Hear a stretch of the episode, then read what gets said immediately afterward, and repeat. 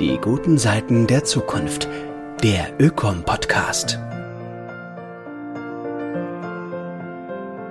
Hallo zusammen, willkommen zu einer weiteren Folge unseres Ökom-Podcasts. Am Mikrofon ist Manuel Schneider. Es war der 15. September 2008, als die US-Bank Lehman Brothers wie ein Kartenhaus zusammenbrach.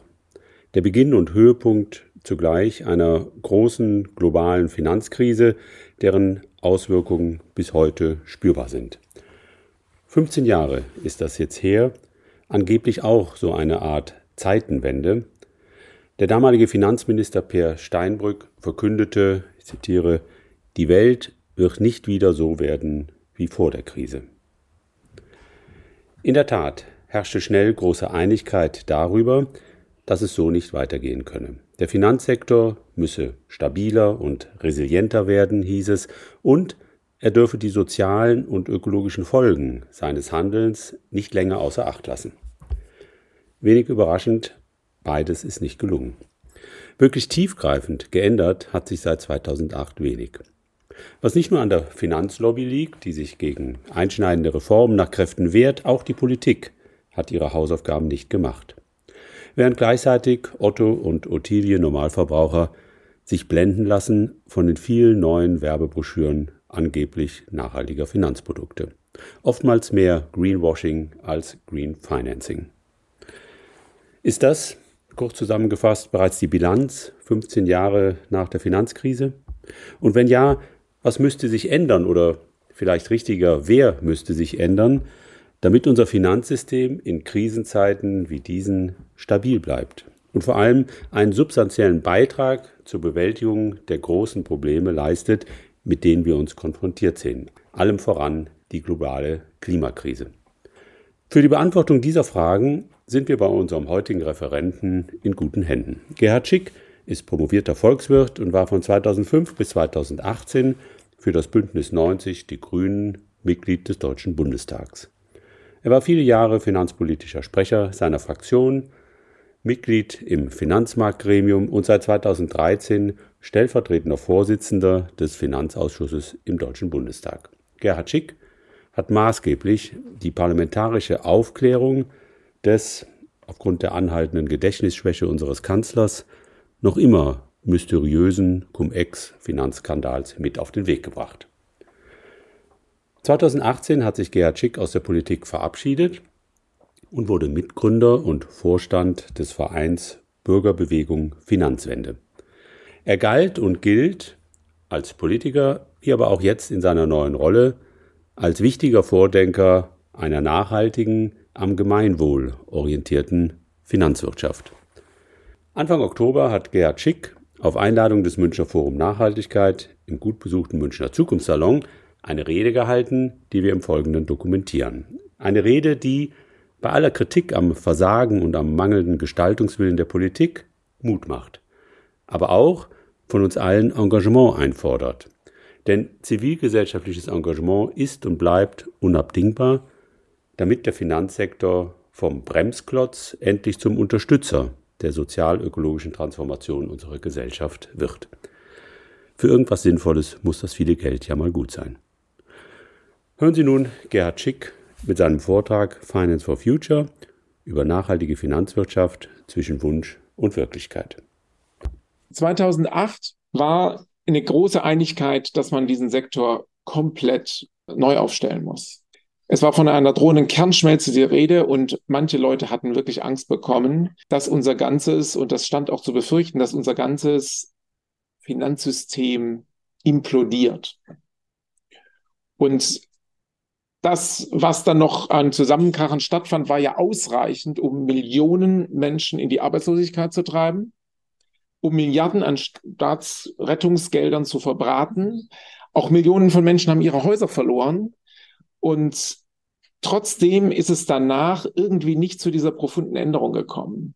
Und das ist sehr interessant. Das war ja bis weit in die Branche hinein. Das war ein Moment 2008, 2009, wo einem Bankvorstände zugehört haben, wenn wir gesagt haben, naja, wahrscheinlich brauchen wir schon eine Vermögensabgabe, um irgendwie wieder Stabilität reinzukriegen, weil da einfach zu viel Finanzvermögen ist und zu viel Schulden, das muss man irgendwie ausgleichen und so. Also da hatten konstruktive Ideen überhaupt mal eine Resonanz.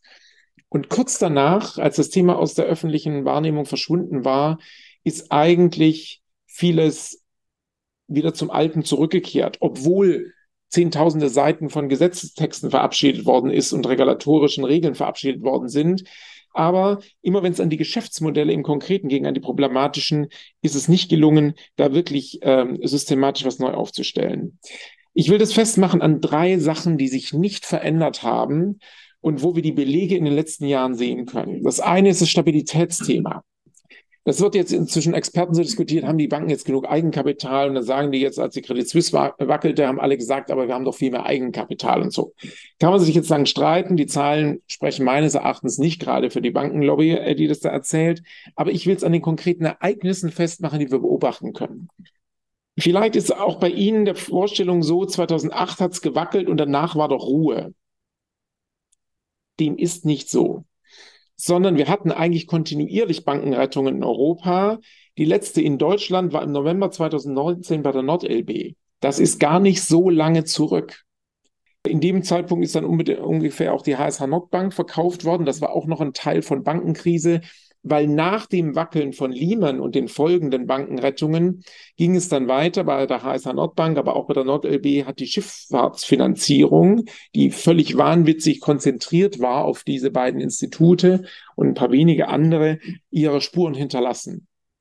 Kurz danach oder etwa um die gleiche Zeit kann man sagen, äh, im Herbst 2019 gab es ein Riesenwackeln an den Repomärkten, was in, nur in der Fachöffentlichkeit wahrgenommen worden ist, aber wo die amerikanische Notenbank in enormen Summen eingegriffen hat.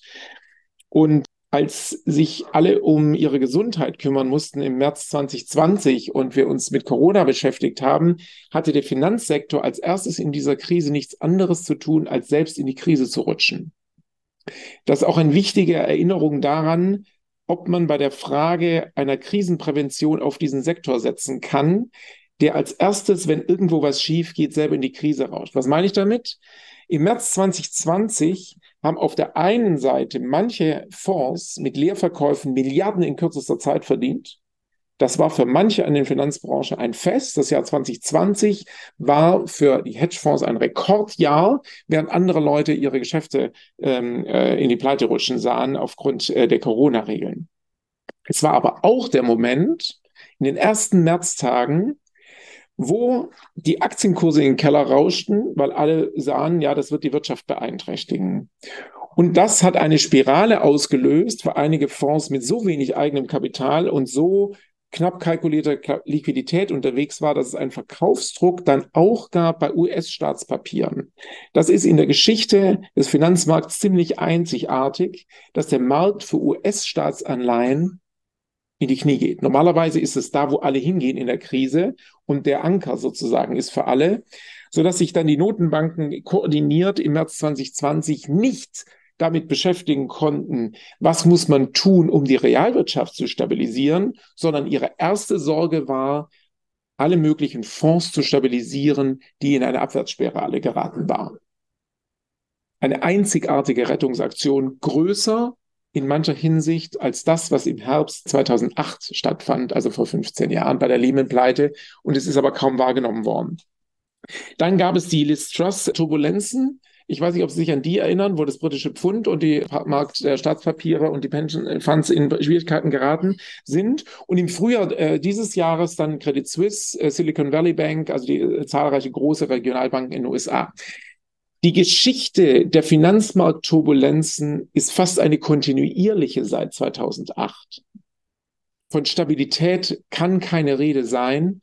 Dazwischen gab es 2016 noch mal so einen kurzen Moment, wo man ernsthaft Angst um die Deutsche Bank haben musste. Übrigens, ähm, das war ähm, dann so, dass das schon noch mal die Kurve gekriegt hat, aber ähm, das äh, äh, gab es auch durchaus Sorgen. Das zweite Thema, wo man sagen muss, da hat sich was systematisch äh, anders entwickelt, als man das vielleicht erwartet hätte und was notwendig gewesen wäre. Wenn Sie sich die Zahlen anschauen, dann sehen Sie, dass der Finanzsektor im Verhältnis zur Realwirtschaft seit vielen Jahren schneller wächst. Also Finanzsektor wächst schneller als Realwirtschaft. Und ähm, das war schon vor der Krise 2008 so und ist nachher weitergegangen. Man kann sagen, dass in den letzten 20 Jahren der Finanzsektor sich verdoppelt hat im Verhältnis zur Realwirtschaft. Also pro Einheit Bruttoinlandsprodukt gibt es heute doppelt so viel Finanzmarktaktivität wie vor 20 Jahren. Was bedeutet das denn eigentlich? Wie geht das überhaupt? Wir müssen uns ja vorstellen, für die Produktion dieses Stuhles gibt es jetzt heute doppelt so viel Kredite, Derivate, Aktienhandel wie früher. Gibt es überhaupt Sinn? Warum gibt es das? Ich mache es mal am Beispiel eines Pflegeheims. Versuche ich das mal zu erklären, was da passiert ist. Pflegeheime traditionell sind jetzt nicht besonders finanzmarktintensiv gewesen. Da gibt es eine Immobilie, häufig irgendwie alte Klostergebäude oder was weiß ich. Und äh, das sind Menschen, die bezahlt werden, die Pflegekräfte. Die Hauptkosten sind eigentlich Personaleinsatz. Und naja, da hat man halt wahrscheinlich für ein paar Renovierungsarbeiten und die ein oder andere Gerätschaft oder so mal einen Kredit aufgenommen. Was ist heute bei manchen Pflegeheimen zu beobachten? Finanzinvestoren haben sie aufgekauft. Und sie haben insbesondere drei Sachen geändert. Und daran sieht man, wie bei gleicher realer Aktivität es plötzlich viel, viel mehr Finanzmarktaktivität geben kann. Erste Aktivität, die typisch zu beobachten ist, wenn Finanzinvestoren Pflegeheime gekauft haben, haben sie die Immobilie veräußert und von dem Pflegeheim zurückmieten lassen. Sale and Lease Back. Das ist finanztechnisch aufgrund steuerlicher Regeln und so weiter vielleicht sinnvoll. Das führt dazu, dass die Immobilie, die vorher einfach im Eigentum des Pflegeheims war und bewirtschaftet worden ist und überhaupt keinen Finanzmarktbezug hatte, plötzlich in einer Gesellschaft in Luxemburg enthalten ist, deren Anteile man verkaufen kann. Und plötzlich ist diese Immobilie etwas, was einen Finanzmarktbezug hat und handelbar ist. Der zweite Schritt ist, dass dieses Pflegeheim Teil einer internationalen Konzernkonstruktion wird, wo über Finanzkonstruktionen Steuerersparnis dadurch erzielt wird, dass Erträge, die in Deutschland generiert werden, versucht werden, in Niedrigsteuerländern anfallen zu lassen.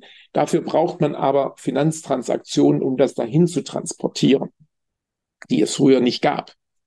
Und die dritte Aktivität ist, dass die Schulden, die der Finanzinvestor aufgenommen hat, um das Pflegeheim zu kaufen, auf dieses Pflegeheim draufgedrückt werden. Also, der Finanzinvestor kriegt dadurch eine große Rendite, dass er wenig Geld einsetzt, dann viele Kredite aufnimmt, um den Kauf überhaupt finanzieren zu können.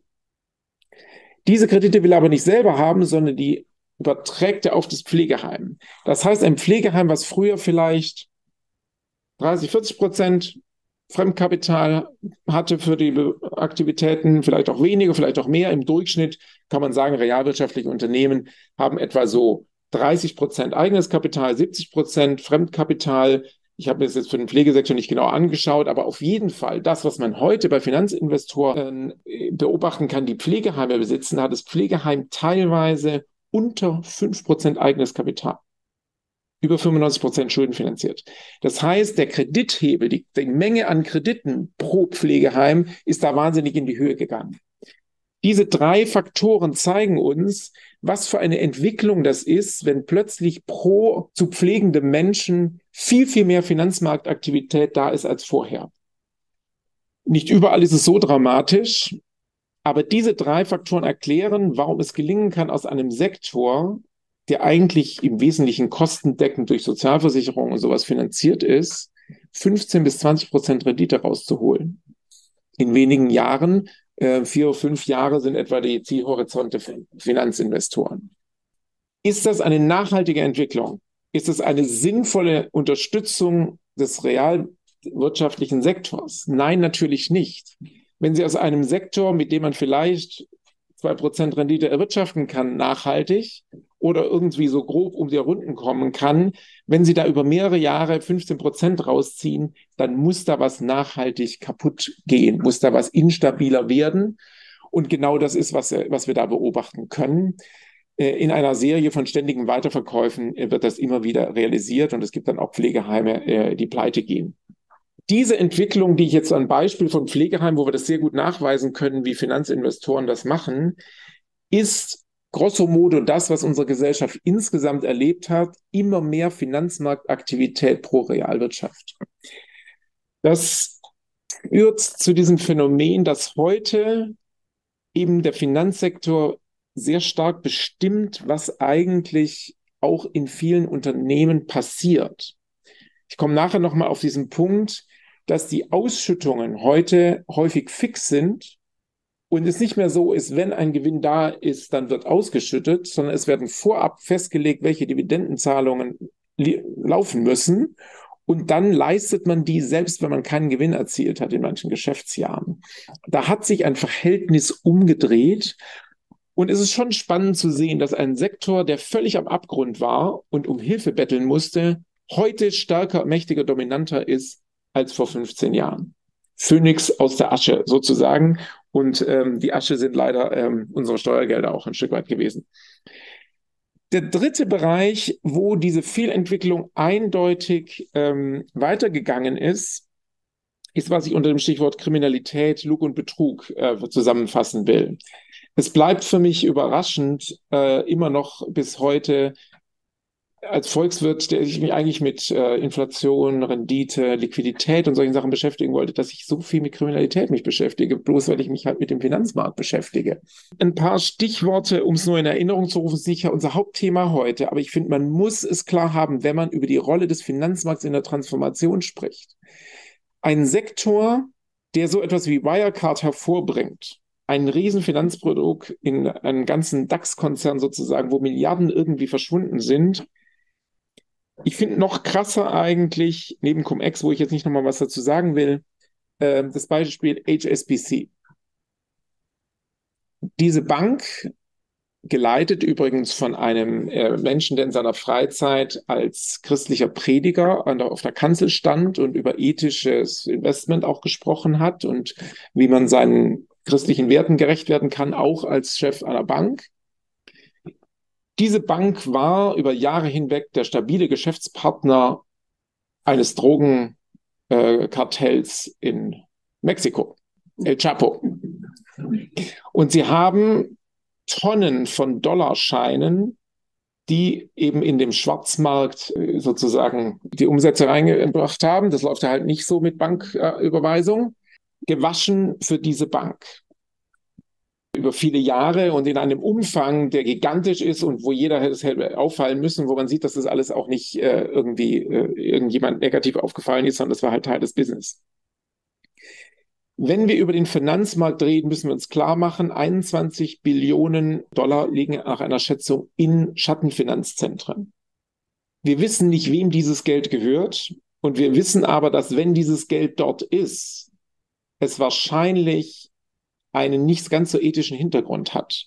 Wenn wir also versuchen wollen, den Finanzmarkt dazu zu bringen, etwas ethisch wünschenswertes wie Klimaschutz zu betreiben, müssen wir im Blick haben, dass ganz große Mengen des Geldes, über den wir am Finanzmarkt reden, auch einen Bezug zur Kriminalität haben. Die Geschäftsmodelle heutiger globaler Großbanken sind ohne Bezug zur Kriminalität nicht denkbar. Es gibt praktisch keine Großbank, die nicht in große Geldwäscheskandale verwickelt ist.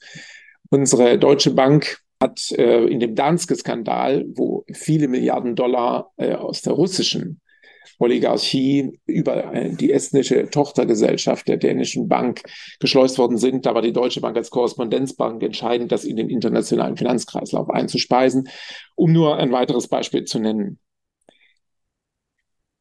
Und für alle Freunde des Kryptosektors, der ja die große Alternative zum Herrschenden ist, ähm, da haben wir ja gerade mit FTX und Sam äh, Bankman-Fried ähm, ein Beispiel dafür, wie es da ist. Der heutige Finanzsektor ist inhärent instabil, er ist zu groß im Verhältnis zur Finanzwirtschaft und er hat zu große kriminelle Teile. So, und das ist jetzt der Sektor, der jetzt ähm, uns bei der Transformation helfen soll. Und das ist mir wichtig, mit dieser Beschreibung des Sektors anzufangen, weil häufig so die Vorstellung ist, wir müssen ja nur so ein bisschen da ein paar Finanzströme umlenken. Ich glaube, dass das zu kurz greift. Ich könnte es salopp formulieren. Würden Sie in Krisenzeiten auf einen Rettungssanitäter vertrauen, der beim letzten Unfall selbst ohnmächtig wurde und reanimiert werden musste, so wie die globalen Finanzmärkte 2020 bei Ausbruch der Corona-Krise? Ich will es aber ein bisschen systematischer beantworten. Die Logik ist ja, wir haben einen enormen Finanzierungsbedarf in der Transformation und der ist unbestreitbar. Die staatlichen Mittel sind knapp, deswegen brauchen wir privates Kapital Und deswegen müssen wir die Transformation so gestalten, dass das private Kapital diese finanziert. Und ich will das einzeln mal etwas anschauen. Dieser große Finanzierungsbedarf, da sind verschiedene Milliardenzahlen und Billionenzahlen teilweise im Raum. Die will ich gar nicht nennen. Wir haben damals mit dem Sustainable Finance Beirat den Titel gehabt, dann Shifting the Trillions, also Billionen umsteuern. So. Die EU-Kommission schätzt, dass man bis 2030 EU-weit zusätzliche Investitionen jährlich von 350 Milliarden Euro braucht. Das klingt erstmal alles sehr groß. Trotzdem, wenn man es im Verhältnis zu bestehenden Investitionsvolumina nimmt und unserer realen Wirtschaftsleistung, dann ist man vielleicht so bei 1,52 Prozent in diesen Schätzungen zusätzlichem Investitionskapital äh, äh, als Anteil des Bruttoinlandsprodukts. Wir sind jetzt auch nicht so weit von dem entfernt, was man dann bei Bankenrettungen, Ukraine-Krieg, Corona auch mobilisiert hat. Also manchmal machen diese Zahlen auch so eine Vorstellung, da ist irgendwie äh, gar nichts möglich. Trotzdem ja, ähm, das ist eine Herausforderung. Aber zunächst mal ist die Aussage, dass man für eine Transformation privates Kapital braucht, trivial. Jede Veränderung unserer Wirtschaft wird im Wesentlichen durch privates Kapital finanziert. Wir sind eine Marktwirtschaft und keine Staatswirtschaft. Und ganz viele Veränderungen, also dass wir heute Handys nutzen und nicht mehr Festnetztelefone, dass es Fernseher gibt und nicht mehr nur Radios und so weiter, das ist alles ohne riesen äh, Transformation, sondern der Finanzsektor passt sich idealerweise an die Bedürfnisse des, äh, der realwirtschaftlichen Unternehmen an und unterstützt sie in ihren Investitionsvorhaben, ob das jetzt ökologische sind oder nicht. Und deswegen wäre meine erste These, das Entscheidende ist, dass wir für die Realwirtschaft relevante Guidance haben, wo es hingeht und klare gesetzliche Regelungen, in dem Maße, wo Unternehmerinnen und Unternehmer wissen, was sozusagen die ökologischen Leitplanken für die Zukunft sind, werden sie zu ihrer Bank gehen und für die richtigen Investitionen um Unterstützung und Kredit bitten und nicht für SUV-Produktion oder andere Sachen, die wir uns langfristig nicht leisten können.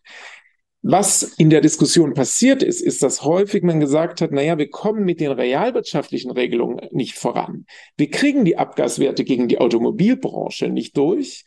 Wir kriegen das Tempolimit gegen die Automobilbranche nicht durch. Wir haben beim Heizungsgesetz Schwierigkeiten, weil da irgendwie die Leute auf die Barrikaden gehen. Wir versuchen über den Finanzsektor sozusagen als Hebel die Realwirtschaft zu verändern. Und ich glaube, dass das ein Stück weit auch eine Wunschvorstellung ist, weil es letztlich schon auch der Perspektive in der Realwirtschaft braucht, um die Investitionsströme richtig zu lenken. Der zweite Schritt in der Argumentation ist, dass die staatlichen Mittel knapp sind und dass man deswegen privates Kapital stärker einsetzen muss. Ja, die staatlichen Mittel sind knapp, sie sind aber auch absichtlich knapp. Ich mache nur ein Stichwort, weil heute Abend ist nicht die Steuerdiskussion unser Thema. Aber allein die verfassungswidrigen Ausnahmen bei der Erbschaftssteuer, nur die, seit 2009 sind 77 Milliarden Euro an Steuern von den Milliardärsfamilien dieses Landes nicht gezahlt worden. Von den reichsten Menschen. Da geht nämlich die größte Steuersubvention dieses Landes hin, an die allerreichsten Menschen. Wofür zum Thema Gerechtigkeit. Wenn man sich jetzt mal unser Bahnnetz vorstellt, in dem diese 77 Milliarden in den letzten Jahren systematisch investiert worden wären, dann würde es anders aussehen. Das heißt, dass wir die staatlichen Mittel nicht haben. Wenn sie investiert worden wären, schon. Ob sie da rein investiert worden wären, ist eine andere Frage. Wir hatten ja auch entsprechende Verkehrsminister. Aber ich will trotzdem sagen, man muss bei dieser Frage staatliche Mittel knapp schon auch die Frage stellen, müssen sie so knapp sein? Wir haben auch hinter uns 30 Jahre einer pauschal äh, beschrieben, neoliberalen Strategie, die gesagt hat, über Schuldenbremsen auf der einen Seite und Steuersenkungen auf der anderen Seite bekämpfen wir den Leviathan-Staat, damit endlich wieder Freiheit auf den Märkten herrscht. Und wir sehen das Ergebnis dieser Strategie, die leider sehr erfolgreich ist.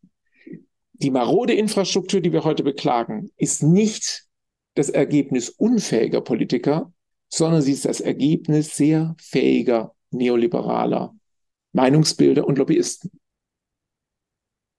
Das heißt jetzt aber nicht, dass es nicht trotzdem natürlich eine Logik gibt, dass man nicht nur auf staatliche Investitionen setzen muss, sondern auch am Finanzmarkt ein, versuchen muss, was zu verändern. Was wir beobachten ist, und da komme ich jetzt auf diese Analyse, wo steht der Finanzsektor heute zurück, ist, dass das an manchen Stellen nicht so richtig klappt. Beispiel Aramco. Das ist diese saudische Ölfirma, die im Wettstreit mit einer IT-Firma das am stärksten, äh, also das größte börsennotierte Unternehmen der Welt ähm, gewesen ist in den letzten Jahren, seit des Börsengangs von einem Teil davon. Wir können an dieser, an dem Going Public dieser, äh, also an diesem Börsengang äh, eines Teils von Aramco sehen, was wir erreicht haben und was nicht. Die hatten tatsächlich Schwierigkeiten, neue Investor Investoren zu finden bei Banken, Versicherungen, Fondsgesellschaften in Westeuropa und den USA. Die Divestment-Bewegung, dass jetzt also Banken sagen, wir wollen nicht mehr fossile Energien auf unseren Büchern haben. Die Tatsache, dass heute Notenbanker und Bankenaufseher die Banken zwingen dazu, sich auch in Bezug auf Klimarisiken Gedanken zu machen und das äh, darzulegen, wobei die Bankenaufseher da nicht zufrieden sind mit dem, wie die Banken das bisher machen, aber ähm, der Versuch ist äh, auf dem Wege. Ja, das hat dazu geführt, dass die Nachfrage an die in diesen Teilmärkten geringer war. Trotzdem ist es aber ein Rekorderlös gewesen bei dieser Aktienemission, weil es so viel Geld auf dem internationalen Kapitalmarkt gibt aus Russland, China, arabischen Staaten. Steueroasen weiß man nicht gar nicht, wer dahinter steht. Dass das weniger, was wir erreicht haben mit sehr viel Druck auf Banken, sofort gefüllt worden ist. Es ist halt ein bisschen so, wie wenn ein Kind versucht, das Meer leer zu schaufeln mit seinem Eimerchen. Also die Größenverhältnisse sind ein bisschen andere. Der westeuropäische und amerikanische Kapitalmarkt ist natürlich schon tiefer. Trotzdem, finde ich, sieht man sozusagen, wie weit sind wir gekommen. Real hat bisher die Divestment-Bewegung es nicht geschafft, wirklich die Preise so zu verändern, dass das etwas real bewirken würde. Und das muss man einfach mal zur Kenntnis nehmen bei der Frage, kommen wir so voran oder was muss man auch ändern? Und das bezieht sich eben zurück auf diesen zu großen Kapitalmarkt. Wenn zu viel Geld da ist, bringt ein bisschen was abziehen auf einer Seite keine Finanzknappheit für schädliche Investitionen, wie sie eben heute noch getätigt werden. Mein zweites Beispiel ist die DWS, die Fondtochter der Deutschen Bank. Sie haben das vielleicht mitgekriegt über Desiree Fixler, die da öffentlich gemacht hat, dass das nicht ganz so nachhaltig ist, wie es aussieht. Wir haben uns das angeschaut, ähm, unabhängig davon, und haben gesehen, dass im Jahr 2022 grüne, als grün bezeichnete Fonds der DWS nochmal Aktien fossiler Unternehmen im Wert von über 850 Millionen US-Dollar gekauft haben. Also selbst bei den Fonds, die als grün verkauft werden können, ist es noch so, dass sie zusätzlich neue Investitionen in fossile, äh, in fossile Unternehmen machen. Da haben wir natürlich ein Problem. Wir haben uns angeschaut, wie groß ist eigentlich der Unterschied zwischen als nachhaltig beworbenen und nicht nachhaltigen Fonds? Kann man da systematisch sehen, dass die Geldanlage anders ist? Der Unterschied ist marginal. Ist unterschiedlich. Es gibt auch äh, Untersuchungen, die zeigen, dass die Rendite bei äh, ökologischen oder ESG-Fonds oder so besser ist. Aber ich nehme ein drittes Teilbeispiel dazu, die grüne Bundesanleihe. Ja, es gibt ja jetzt grüne Bundesanleihen die bilden im Wesentlichen eigentlich nur ab, was sowieso schon an ökologischem im Bundeshaushalt letztes Jahr war.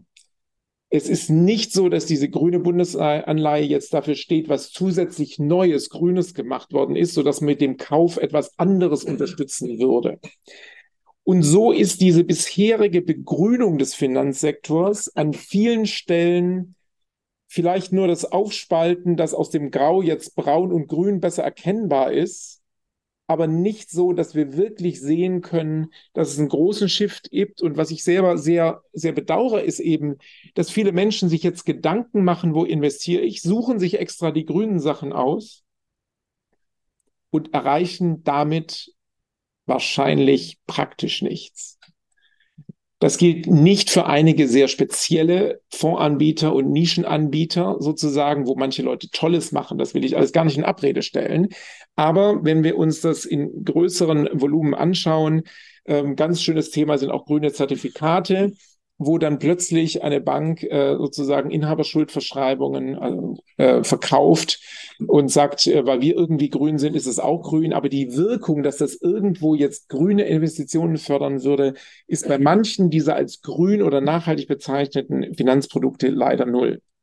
Wir haben ein wichtiges Ergebnis erzielt. Da hatte ich mich auch seit Jahren dafür eingesetzt, dass wir in die Beratungsgespräche die Frage reinnehmen, wollt ihr eigentlich nachhaltig investieren? Mhm. Weil die Überlegung war, und die ist ja nicht falsch, viele Leute wollen das. Und wenn man das ins Beratungsgespräch verankert, dass es stattfinden muss, dann werden Leute die Angebote, die es ja gibt, nutzen und dann kann man was machen. Jetzt ist es aber so, dass schon heute die Beratungsgespräche nicht zu sinnvollen Ergebnissen führen in der Mehrzahl, weil der ganze Vertrieb, der in Deutschland stattfindet, mit wenigen Ausnahmen ein Provisionsvertrieb ist. Das heißt, das, was auf den Tisch kommt als Angebot, ist dadurch gesteuert, wo der Produktanbieter entsprechende Provisionen dafür zahlt. Das führt schon an ganz vielen Stellen dazu, dass Verbraucher nach einer guten Analyse, was die Rentenlücke wäre, dann irgendein völlig ungeeignetes Produkt empfohlen bekommen, was gerade auf der Verkaufsliste ist. Da hat sich seit der Lehman-Oma von 2008, Sie erinnern sich vielleicht, genau gar nichts getan in Sachen Provisionsvertrieb. Es gibt zwar größere Dokumentationen, aber die Struktur des Vertriebs hat sich nicht verändert. Und jetzt haben wir da diese Nachhaltigkeitsthematik drin. Wird die, solange wir ein Provisionssystem haben, relevant etwas verbessern, sodass Leute systematisch in gute, nachhaltige Finanzprodukte gelenkt werden? Meine Befürchtung ist nein. Die BaFin hat jetzt mal endlich Mystery Shopping gemacht, also Test, geheime Testkäufe, um zu gucken, was machen denn die äh, verschiedenen Finanzdienstleister so. Und in sehr vielen Fällen sind die gesetzlichen Regelungen, die es bisher gab zum Verbraucherschutz, überhaupt nicht angewandt worden. In 40 Prozent der Fälle hielt der Tester keine Geeignetheitserklärung, in 67 Prozent keine Kosteninformation. Beides gesetzlich vorgeschrieben. Glauben wir jetzt, dass unsere Nachhaltigkeitsregel, dass die Nachhaltigkeit ins Beratungsgespräch wird, jetzt von einer Mehrheit der Banken angewandt wird. Vor dem Hintergrund dieser Testergebnisse wäre es überraschend. Ich komme auf ein weiteres Thema, wo wir feststellen, wie der heutige Finanzsektor eher eine Hürde ist. Wir haben uns äh, bei Finanzwende mal angeschaut, wie sich die Ausschüttungen von den DAX-Unternehmen in den letzten Jahren entwickelt haben in Zusammenspiel auch mit äh, Kollegen von Oxfam in Frankreich, die sich dort angeschaut haben, wie das bei den großen Unternehmen ist. Und was man sehen kann, ist, während zwischen 2009 und 2020 die Gewinne um 48 Prozent gestiegen sind, sind die Ausschüttungen um 85 Prozent gestiegen. In Frankreich noch deutlicher als in Deutschland kann man sehen, dass Ausschüttungen selbst in Jahren vorgenommen worden sind, wo Verluste erwirtschaftet worden ist oder wo der Gewinn kleiner war als die Ausschüttungen. Wir sind noch einen Schritt weiter gegangen in unserer äh, Überlegung. Das zeigt ja erstmal nur, dass die Kapitaleigner mehr wollten, dass irgendwie interne Ideen für Investitionen nicht da waren. Viele der Unternehmen bitten jetzt um Subventionen, weil sie die Transformation nicht stemmen können. Mit ganz wenigen Ausnahmen von zwar Energieunternehmen ist es so, dass die Unternehmen locker die geschätzten Transformationskosten stemmen könnten, wenn sie heute nur so viel ausschütten würden wie 2009. Das ist ein wichtiger Punkt.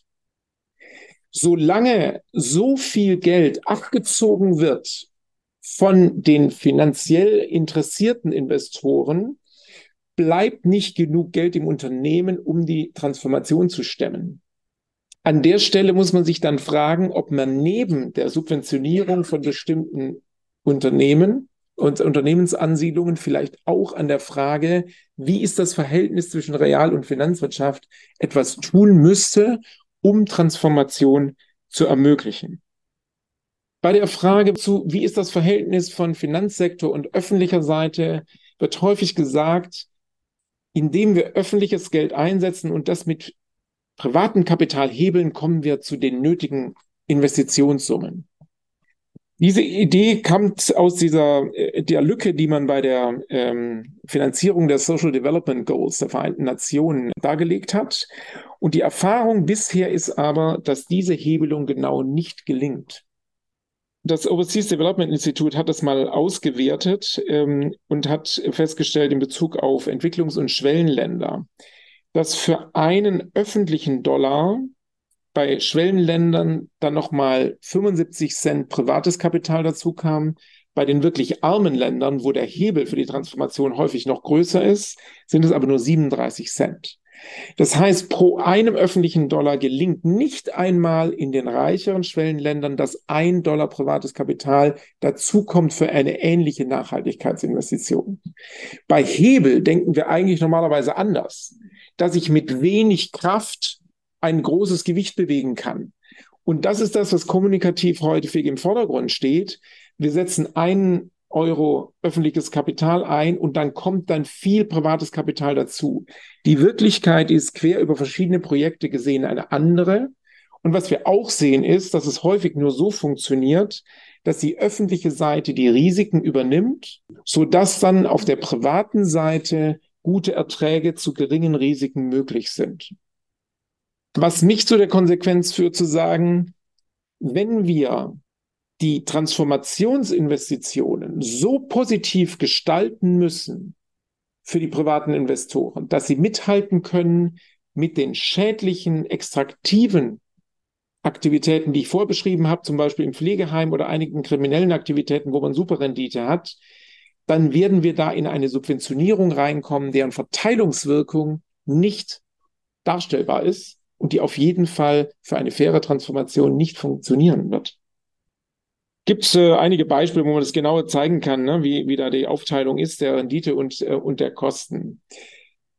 Das heißt nicht, dass man nicht äh, gerade in der Entwicklungsfinanzierung das ein oder andere auch ähm, kooperativ machen kann. Aber wenn jetzt auch in Deutschland davon die Rede ist, dass man eben auch bei öffentlichen Infrastrukturinvestitionen doch eine Kombination aus privatem und öffentlichem Geld macht, dann erinnere ich gerne an die kläglichen Beispiele von Public-Private Partnerships, die wir in den 90er Jahren und 2000er Jahren hatten. Ich kenne mehrere Rechnungshofberichte und habe sie mir gut angeguckt, die für Autobahnprojekte und was es war, gezeigt haben, dass die gesamte Story, dass es für den Steuerzahler günstiger ist, ein gutes Marketing war, aber im Endeffekt nicht stimmte. Und ich bin dagegen, dass wir bei der Frage der Transformation diesen Fehler erneut wiederholen. Das klingt jetzt alles sehr negativ. Ich glaube aber, ähm, es führt zu der Konsequenz, die bisher in der öffentlichen Diskussion nicht präsent ist und die wir uns vorgenommen haben, präsent zu machen. Wir werden ökologische Transformation nicht schaffen mit diesem Finanzsektor, sondern diesen Finanzsektor neu aufzustellen, ist ein Teil der Transformationsleistung, die wir brauchen. Dafür wird dieser Sektor, dieser Finanzsektor geschrumpft werden müssen, um einige nachhaltigkeitsschädliche Aktivitäten, damit überhaupt Raum ist, wieder für die Unterstützung der Realwirtschaft. Bei der Bilanzsumme der Deutschen Bank sind etwa 13 Prozent haben einen Bezug zur Realwirtschaft von deren Aktivitäten. Im Durchschnitt des deutschen Finanzsektors, weil Sparkassen und Volksbanken da mehr machen, sind etwa 30 Prozent. Ganz große Teile, ja, der überwältigende Teil der Bilanzsumme unserer Banken hat keinen nachhaltig, keinen realwirtschaftlichen Bezug ein Finanzsektor, der heute nicht im Dienste der Realwirtschaft im Wesentlichen unterwegs ist, sondern wo ganz häufig Geld mit Geld verdient wird, ist schwer vorstellbar als Unterstützer der Realwirtschaft in der ökologischen Transformation. Deswegen haben wir zwei Aufgaben. Wir müssen den Finanzsektor ökologischer machen Aber vor allem müssen wir ihn erst wieder in den Dienst unserer Gesellschaft und der Realwirtschaft stellen. Nur wenn beides zusammenkommt, wird er wirklich die realwirtschaftliche Transformation, die wir dringend brauchen, unterstützen können. Dafür braucht es ein Zurückdrängen von Finanzinvestoren, die nicht nachhaltige Renditeziele haben. Ich glaube, Finanzinvestoren müssen aus dem Pflegesektor und aus Arztpraxen heraus. Ich glaube auch, dass es Zeit ist, die Schlussfolgerung zu ziehen, dass das viele Geld, was in den Wohnungsbau, äh, nicht in den Wohnungsbau eben, sondern in den Wohnungsbestand geflossen ist, mehr Schaden als Nutzen angerichtet hat. Und ähm, dass man sich äh, schauen, anschauen muss, wie kriegen wir einen Zustand wieder hin, den wir über viele Jahrzehnte hatten, dass nämlich das Gros des deutschen Immobiliensektors mit dem Finanzmarkt genau gar nichts zu tun hatte. Die genossenschaftlichen Wohnungen, die kommunalen Wohnungen, die von vielen Unternehmen gehaltenen Wohnungen, das hatte alles überhaupt keinen Bezug zu Finanzmarkt. Da konnte der Finanzmarkt hoch und runter gehen. Die Kommunalwohnung hatte ihre gleiche Miete. Und ich glaube, dass es äh, in der Mischung dem deutschen Wohnungsmarkt besser getan hat als das, was wir heute haben, dass nämlich große Akteure dort sind, die ist überhaupt nicht interessiert, äh, ob sie gute Wohnungen zur Verfügung stellen, sondern im Wesentlichen Rendite machen wollen, häufig auch spekulativ dabei sind. Aber trotzdem verstehen Sie mich nicht falsch. Trotzdem brauchen wir auch die Begrünung des Finanzsektors. Es ist völlig undenkbar, dass wir eine ökologische Transformation hinkriegen, wenn am Finanzmarkt die Datenbasis für sinnvolle Entscheidungen nicht da ist. Und das heißt eben in der ökologischen Transformation, dass wir die Nachhaltigkeitsberichterstattung brauchen, gegen die jetzt manche auch Sturm laufen. Die Taxonomie ist leider dann überlagert worden von der Gas- und der Atomlobby und deswegen nicht so nutzbar, wie es sinnvoll gewesen wäre. Aber natürlich braucht eine ökologische Wirtschaft ökologische Daten. Ja, wir hatten auch mal eine Zeit, da gab es keine Unternehmensberichterstattung, keine Wirtschaftsprüfer. Irgendwann festgestellt, dass das irgendwie nicht gut ist.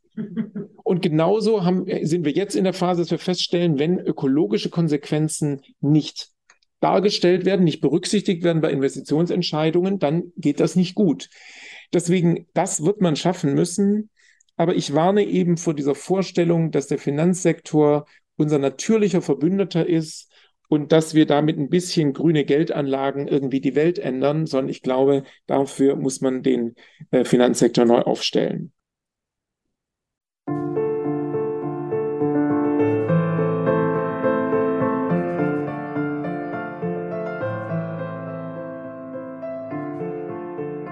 Das war der Ökom-Podcast, heute mit einem Vortrag des Finanzexperten Gerhard Schick von der Bürgerbewegung Finanzwende. Schön, dass Sie dabei waren. Weitere Infos finden Sie in den Show Notes oder unter www.ökom-verein.de. Danke fürs Zuhören und bis zum nächsten Mal.